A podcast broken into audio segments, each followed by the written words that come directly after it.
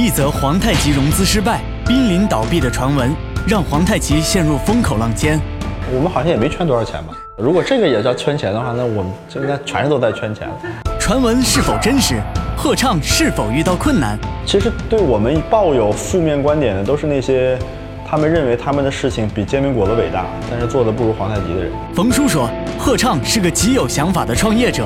中国经济到底行不行？关键要看这一代创业者，他们能创造的奇迹是什么。本期的风马牛，跟着冯叔走进皇太极的创始人贺畅，聊聊皇太极那些事儿。后来我发现呢，他们都变成宠物狗了。我现在要的是野狗，创业就是个野狗。那对我来说是个有大智慧的那种东西，一定是有大智慧人写出来的。在中国，我看到的这些商业的所谓成功人士里面，好像除了冯仑，没谁做得到。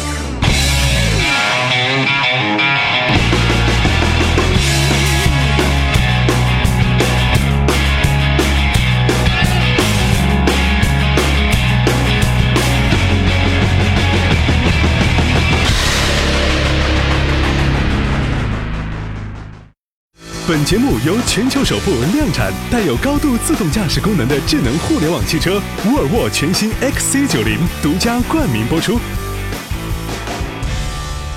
冯叔相信资本，追捧皇太极，给予他极高的估值。究其原因，皇太极本身所蕴含的互联网特质是它的立足之本，而沃尔沃 XC90 本身的北欧极简特质，则是其他汽车品牌所缺少的。这种特质。恰恰是沃尔沃 XC90 始终让人印象深刻的原因。皇太极或者贺畅，绝不仅仅是要投资一个连锁餐饮品牌，资本压住的究竟是什么呢？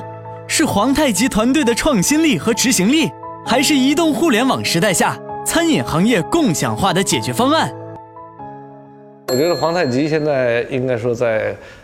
年轻的人里头啊，嗯，我知道在我们楼下还有一家店呢，对，是，所以大家都很熟悉了。然后呢，有了相当的品牌精神。但我想你要用一句话来说，黄太极这个品牌的核心价值、精神气质是什么？我觉得是创造，创造。其实我们是不断的给我们的用户、给我们的消费者带来惊喜。然后呢，我们在自己的商业模式上，其实从最开始单纯的煎饼果子，到今天做外卖。包括我们在做各种各样的在餐饮这个行业内跟互联网之间嫁接的这种协作，其实，在商业模式上也是在做很多的创新。们等于做的品类除了煎饼，还有我们还有牛炖，专门做炖菜的；我们还有咖喱盖盖，专门做咖喱饭的。我们还有，但这是别人做，放在你的平台上啊，这些是我们自己的，但是这些都是专门用来只做外卖的，它不做线下门店，不没有，就它是纯粹的线上品牌。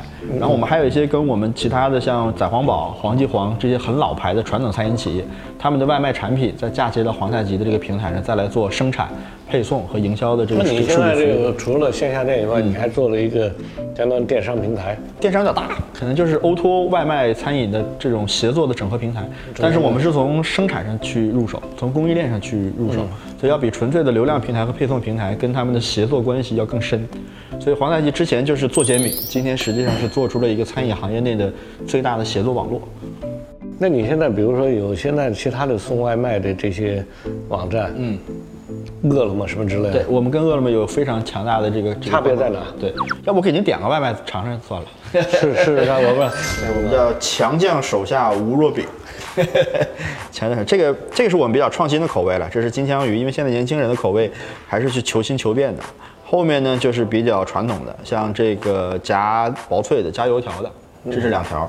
北京人比较喜欢吃夹薄脆的，天津人喜欢吃油条，油条，而且这油条得得隔夜，这油条得是老油条，还不能是新油条。为什么呢？这是可能就像说蛋炒饭也得用隔夜饭炒，就还不能现炒。那是苦日子的逼的。这就是中国的饮，这就是中国的饮食文化。苦日子那时候剩下的这个油条，对，干脆就再加工一下。对，给您点个煎饼肠。这是我们的看家看家本领。您要是有一款特别喜欢吃的菜，假设啊，比如说冯仑肘子肉，你就把这口味我们帮你研发出来，然后您等于出了这个品牌，我们帮你搞定这个供应链，然后我们再上线，我们再生产再配送。就很多人今天中午看完您的节目，就能去吃冯仑肘子肉了。然后这肘子肉里边可能要用到调料，对吧？可能肘子的酱可能是各种调料，你这个调料还能食品化。那你比如说最近那个谁林依轮在做一个，他做的是类似的事情。那他不放在你这上面？他的？酱就到我们这里啊，他的在这吗酱不但在我们这儿要卖，他的酱还要进到皇太极的卷饼里面。OK，因为我们卷饼里面是要不同的酱，所以它既变成了我们卷饼的一个核心的调料，又变成了我们平台上可以去售卖的对啊，产品。因为我知道那个一轮我熟啊，我知道对他那个如果是有了你这个系统，他那个创业就简单了。哎对，但是它里边有一个更大的特点是它是食品。哦就我们其实更满足的是餐饮上面的这个需求。哎，餐来了，哟，这么快来了，哎，好好好，我们的小骑士，小骑士给您送个餐，我来帮你拿。这是煎饼，但坦白说，煎饼不是一个适合外卖的这个这个这个这个品类。您从这儿可以撕开，哦把它整个哦，撕开，这样的话就不会吃相很难看。这还是有点多哈。大煎饼，我就觉得你的量特别大，嗯我有时候在办公室，他们给拿一个吧，对，就挺大个。薄脆的其实还好，油条确实很大，因为那个油条没有明矾，它就是那为什么做这么大呢？中午一个就够了。油条这个不知道电视上能不能讲啊？就是因为油条没有这个明矾之后就不能炸小油条。哦，它过去是因为明矾不，它它它是一个怎么讲？是个添加剂。我们从第一天开始的时候就没有做有添加的这个这个油条，哦就一直以来只能做大油条。那你油条的尺寸就决定了煎饼的尺寸，你得把油条包进去，所以就就就只能那么大。啊，这是麻婆豆腐。这是这是麻婆豆腐，陈陈家麻婆，还给你带了份豆腐脑，这是北方人常常吃豆腐脑。那你这个中央厨房做的吗？这个是我们每个门店做，我们的豆腐脑是自己磨的豆浆，然后自己来点，所以到皇太极吃东西可以很放心的，就是因为豆腐脑如果不是现磨的豆浆，它是点不出来的。所以只要我们还在卖这个豆腐脑，就证明我们在现磨豆浆。所以我们的豆浆并不是那种用粉啊什么去做这样的冲的，我们的豆浆都是黄豆在店里自己来泡，然后然后自己来磨的。所以那个这个现磨豆浆的口感要比其他那些我们别的地方喝到豆浆要好很多的，这麻婆豆腐真的挺好。可以吧？这个味道。那现在你线下开多少店？我们开了四十多家店，核心还是在北京，然后在在上海。那在北京开店，店租现在是很贵啊，很大一个压力是吧对，？所以我们觉得其实未来餐饮市场也许在线下门店的部分，其实要重新去去找一些机会。怎么样？感觉味道？非常好。待会儿打包我拿回家去。得到手本，老板很开心。贺畅作为一个餐饮创业新人，能创造皇太极外卖工厂店模式，重构外卖产业链，与饿了么战略合作，打出了外卖供应链内容和餐品 IP 整合投资的第一枪。这样的皇太极，怎能不受到资本的追捧？其实今天，首先当你去瞄准某些用户的时候，你首先应该知道说哪些用户不是你的用户。对，所以也许花十块钱、二十几块钱去买一顿午饭的用户，坦白说啊，这可能说是得罪人，他不是我的客户。对，就他可能不是以品质为先的这么一个客户，他就是吃饱就像你说，他是功能需求。我们还是需要在功能需求以外能够卖更多东西给他的。对，你比比如说，那你你可以去买一个六块钱的咖啡，你也可以买三十块钱的咖啡。那你现在比如说中国的饿了么，它这个的平均客单价大概能做到多少？也是你们这个数吗？他我们没有他的数据，但是我们得到的反馈是说，我们的这个客单价是在这个行业里边是可以被认可的，就是这个价格是可以活下去的。客单价外卖如果少于四十，你不可能盈利，除非你偷工减料，你不可能盈利，因为你还有配送成本，你还有流量成本，你还有促销成本。其实它不见得就比你的线下门店因为这。里头有个比较是吧？就是如果你的客单价，比如说在这样省了房租，但你把这个房租呢给了外卖，外卖对吧？给了电商的一些东西，但它得有边际效啊，益，对啊，你这里头有个边界的，如果你超过了，那那就赚了，那就赚了。对啊，你门店是没有办法有这些边际这个这个边界效应。对啊。另外一个呢，就是你现在整个啊这个模式还在过程中，我们认为还在验证当中。还在验证当中，为什么估值这么高呢？就是因为大家觉得虽然还需要验证当中，它的终点是明确的，路径是不明确的，所以估值是给那个终点的，不是给这个路径。所以我认为黄太吉仍然面临着非常大的挑战和风险，而且这件事情能否到达那个终点的目标，不是靠我一个人或者靠我这一家企业能做到的。因为有时候觉得想起来啊，挺有意思。就比如说，呃我们不创新，嗯，咱就开一门店，嗯，就卖点卖鸡卖卖菜可以啊卖饭。比如说他是挣钱的 至少他觉得他挣钱。对但你这干的是一个很大的事业啊，嗯，到现在等于就是说，呃，从创新角度来说，对社会对个人都特别棒，嗯，但是从投资人来说，如果只是估值，一直都没有利润，嗯。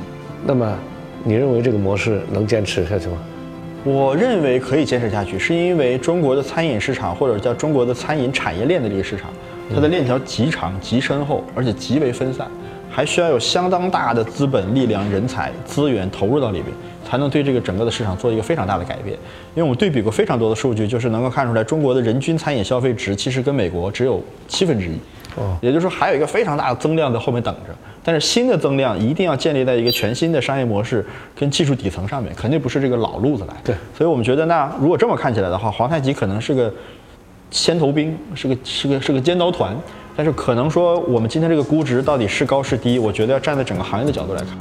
皇太极的 B 轮融资已于去年十月全部到账，目前正在进行新三板挂牌的股改工作，主办券商是中信建投。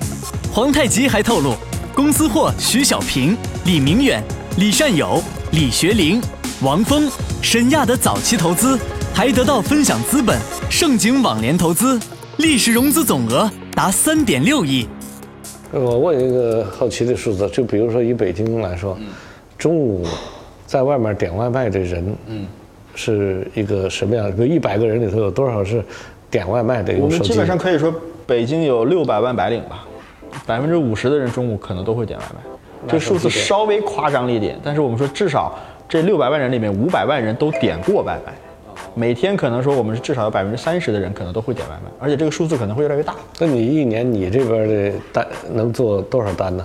我们现在基本上每个每天基本上在一万单左右，就在北京一个城市，所以这就是一个相对来说比较稳定的这么一个数字。但是，我们觉得这个可能在于是你的品牌、品类，然后你能提供的产品丰富度上的影响。可能未来这个数字，我觉得翻十倍、翻一百倍都这都是有可能。它中国毕竟还有那么多城市我们还没去，所以皇太吉最大的价值其实是用了非常短的时间，把这个行业里边能够验证的产能的模式全部验证了一遍。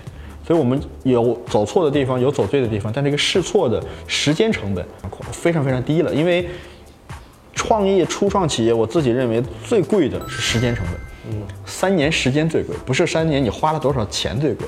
对这个时间，我们用了很短的时间，甚至几个月的时间，全部验证之后，这条路线看得越来越明确。其实我们也给了很多别人的启发，就很多人开始明白这个模式之后，也开始做类似的模式。所以我们觉得这也是很好的一个现象。跟你大概三年前开始在北京有一些创意的新餐厅，嗯，什么牛腩呐、这些玩意儿，现在那些怎么样？好像都没了吧？都没了哈。我也不是很关我说就有很多新的这些啊，好像都没有太多你这个还一直坚持着，我知道。所以我前两天说了一句话，在朋友圈里好像引起一些争议。我说很多人不是真正的想创业，他只是需要一些观众，啊，是不是真正的能够就是带着团队去做这件事？我觉得还是有很困难的一件事情，当然创业是一个非常困难的事情长。征路嗯。另外呢，他也是用你刚才这个状态，我觉得就是对的，就是不确定性非常多嘛。非常的不确定。然后你自己都不知道哪个事儿明天对和不对，就跟我们做的很多事情都在试。嗯，哎，那么在这个过程当中，唯一你要能够不死的，就是说你支付得起所有错误的成本。对，对而且你要我我我那天是说，其实一个会做生意的人，一定是能够正确的解决一些问题的人。嗯，但是一个好的创业型的团队，尤其在今天这个市场来看，他一定能够正确的制造问题。嗯，你要知道怎么给自己制造问题，你再去解答那个问题。所以我觉得今天看说有一些创业公司走得好或者走得坏，是因为那个团队已经无法给自己制造问题了。嗯，他没有办法给自己制造新问题的时候，他就不能获得一个新的认知。嗯，这个新的认知可能就没有办法。给他找了一个新全新的目标。像我们以前可能就是想好好卖煎饼，但是我后来发现这个行业太大了，我们就说那里面有太多的协作没有去做，我们来做。那做了之后发现我们又涉及到了很多原来完全料想不到的商业元素的挑战。那我们还要去解决这些新的问题。所以黄太吉这三年四年其实一直在不断的给自己制造问题。所以您刚才问我说说我们最大的特点品牌上，我觉得是创造。但从团队上来讲，就是我们天天的不停的给自己制造问题。这可能也是新老，可能您这一代创业者跟我们这代人可能不太一样，就是可能老的创业者可能追求安稳、稳定、可持续，但是我们可能追追追求的是不确定性、突围，或者是说这种我觉得试试错的东西这。是就像你看你爹一样，你觉得你爹老了，你爹干坏事儿不通知你，对对对，是，这个有这个是是是是是这个这个，但是从我们角度看，就是试错这件事情反而更重要。对，确实是在年轻的时候啊，更多的冒险，更多的创造，对更多的勇气，这是正常的。但是确实是作为一个企业家，让我们现在面临的事儿跟你一样，难在哪儿呢？您叫企业家，我不能叫企业家。为什么呢？我现在要回到你这个点上来，为什么？我们做了二十六年了，嗯，二十六年意味着什么呢？所有跟着你做的业务、人员、体系、观念，在当下都面临挑战。嗯，所以我跟另外一个老板就这样就在讨论这个事儿，我们就说，现在我们面临这件事儿，说好听点儿叫转型。嗯，转型是什么呢？概率一半儿，就转型不等于成功啊！你别老以为说转型好像就是成，转型不等于成功。嗯，转型约等于成功，也就是百分之五十成，百分之对百分之五十不成。那说哎呀不成，嗯我们还算一个账，今天我要卖了，假定说能卖一百块钱，嗯转型要成了，可能卖五百块钱。嗯转型要不成，二十块钱没人要，嗯所以我们就面临一个选择，嗯什么选择呢？要么转，嗯去冒险，嗯冒可能五百块钱，也可能二十块钱的钱，嗯要不就不转，就是五百一百块钱打八折卖了算了。嗯，我就说为什么企业家精神就没有一个说不转的，但是转不转就成不知道。所以正因为这样子呢，我们只要要转了，我就跟你干的一样的事儿。嗯我们在过去两年里，我也试错了很多，我投了很多。举一个例子，比如说从万通体系里边，我们就给他很多激励，让他们去创业，但是没有一个成功的。做裂变。为什么？我这是综艺老在说裂变，我有时候综艺不能裂变呃 不是为什么？我也是想裂变来着，嗯，但是呢，可能要么我的方法不如他好，我跟他也聊过。还有一个就是说，我一直在想，他们怎么就，我头十年办的公司时候跟着我一块儿做的，凡是出去哥们儿折腾的，百分之八十都成了。我现在要的是野狗，创业就是个野狗，就是每天出去找，不知道找什么吃什么，嗯，还得帮人干活，你不能看门护院，嗯，你最后这野狗没价值了，嗯，但宠物狗就有一个功能，让主人高兴，嗯，对。也不会咬人了，啥也不会干了，对对，所以我们就就跟你刚才讲，我们也是要重新调整，现在就只投野狗，嗯，只投野狗。嗯，找野狗来了。那你也投我们的，我们是，我们是一只野狗的团队一只野狗，我是野狗头子。为什么呢？这样的话，他有饥渴，嗯。对吧？他然后呢自己去冒险，对，所以我们实际上就我就说，不管是多少年的企业，你都面临一个问题，嗯，所以我们开玩笑，我们说把更年期当青春期过，嗯，所以公司呢，你得再折腾，嗯，再折腾呢，包括组织要重新打散，对，然后呢，重新组织团队，然后去包括一些新的业务形式，嗯，那么这我们最我看过您书里，就特种兵模式给我很大启发。对吧？所以最近这一年多，成效就很明显，就是这些野狗就跑得很快。这是外边来的，还是你把我从宠物狗变成野狗？没有，我宠 宠物狗都不用了。都不用了啊。其实回过头来，也就是说，你刚才讲这个话题，就是创业，嗯，意味着什么？确实不是为了简单要观众，也不是为了成明星，嗯，其实你还是要解决问题，对，啊，解决问题，创造价值，嗯，然后最后别人才给你掌声，嗯，如果你不能解决问题，也不给客户和社会创造价值，你再受苦，受苦人多了，嗯，谁给你鼓掌？没有一个人是愿意给受苦的人鼓掌，嗯。只有那些受苦的同时给别人带来价值的人，大家才鼓掌，觉得你看受这么多苦是为了我好，我肯定鼓掌。我特别不愿意听一句话，就是说都说做生意创，说我多苦，我觉得是，我自找，觉得你你自找的嘛。自找的，这事儿是你愿意的，对对吧？你你 你怪谁？对对吧？我我非常同意这一点，就是我也很少会跟别人说做黄太极过程当中怎么怎么样。我觉得这个你自己兜着就完了。就像我觉得明星有三大矫情，其中一个第一是都叫老师，互相掐的嘛，天天叫老师，对吧？我也不能管人家冯老师，这这骂你。第二一个呢，都戴墨镜，黑灯瞎火进到了还戴墨镜呢，戴墨镜对吧？这好像不戴墨镜，你究竟是让人看见你，还是不让人看？神秘感。实际上是为了让人看见你，嗯，对吧？对。第三一个就是我说的，都说苦，苦你甭干了，嗯，对吧？所以我说企业家不能有这三大矫情，嗯，我都没有。第一，第一就做好孙子，做好是吧？做好孙子啊，你不是什么老实，你就让他求人，嗯，好好把事做好。第二一个呢，别把墨镜戴上，眼睛睁大，嗯，对吧？看市场，看客户，看趋势，嗯，看清楚。把钱看好。第三一个不苦，一点都不苦，对吧？嗯，把丧事当喜事办，对吧？苦了你还收获了，对吧？这过程你就是好好做，对吧？所以我是觉得像现在的创业很有意思，而且特别希望有机会跟你们在一起讨论这些新的模式，因为这个新的模式是你熟悉我不熟悉的，对，对吧但但我觉得商业模式之外，其实还有一点，就是说现在的人的世界观正在发生变化。就这一代创业者之所以看起来这两三年可能出了很多人，包括我吧，我也只是其中一份子，大家可能觉得这么奇怪，或者说他们为什么会这么干，或者是他们的一些行为方式很大可能跟主流思想多多少少有有一些冲突或者偏差。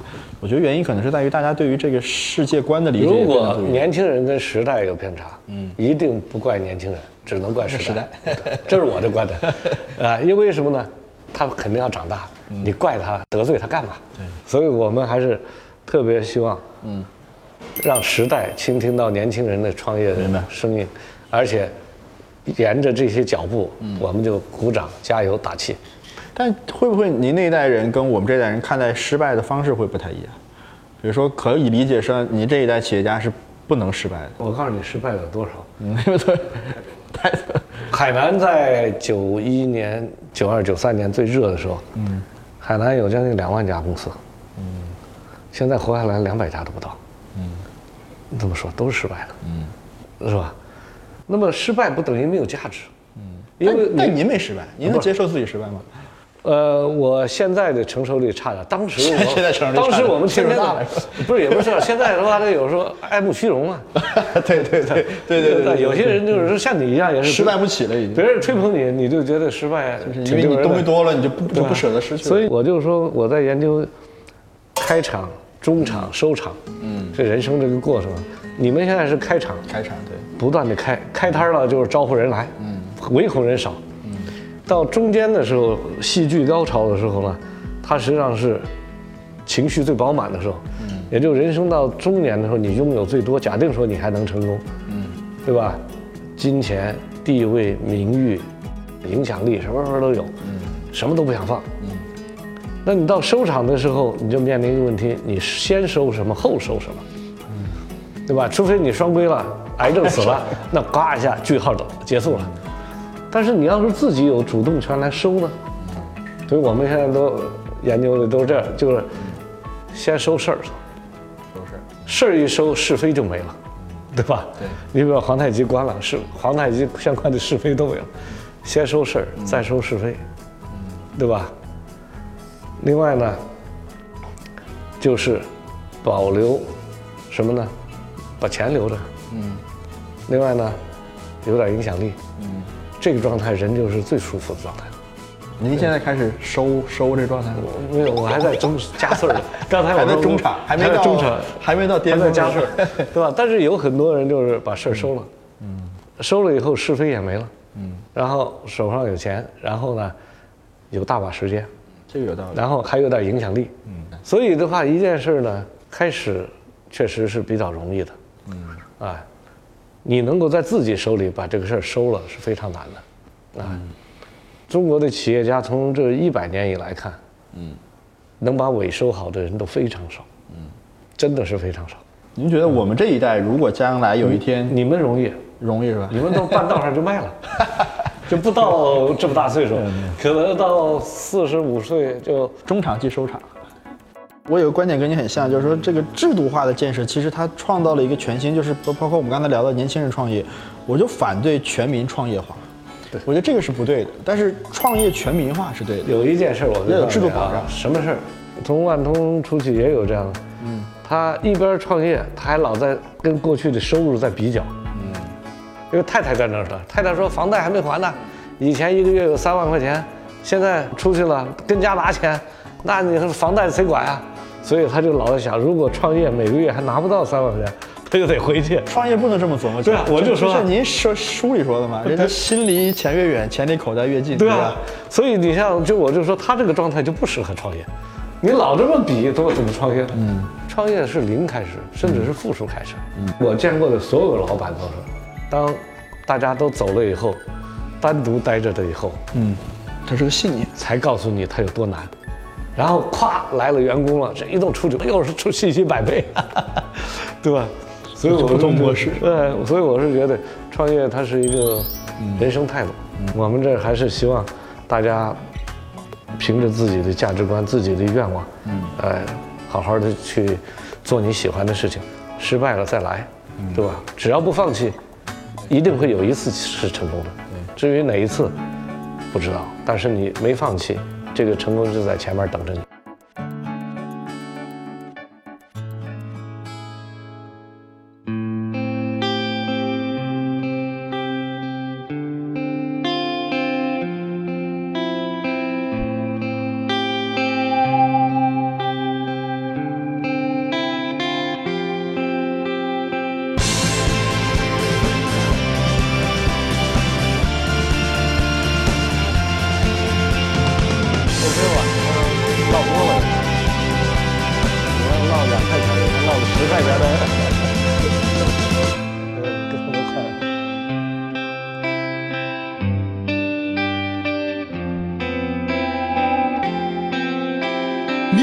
大头频道战略合作伙伴喜马拉雅 FM 收听本节目音频，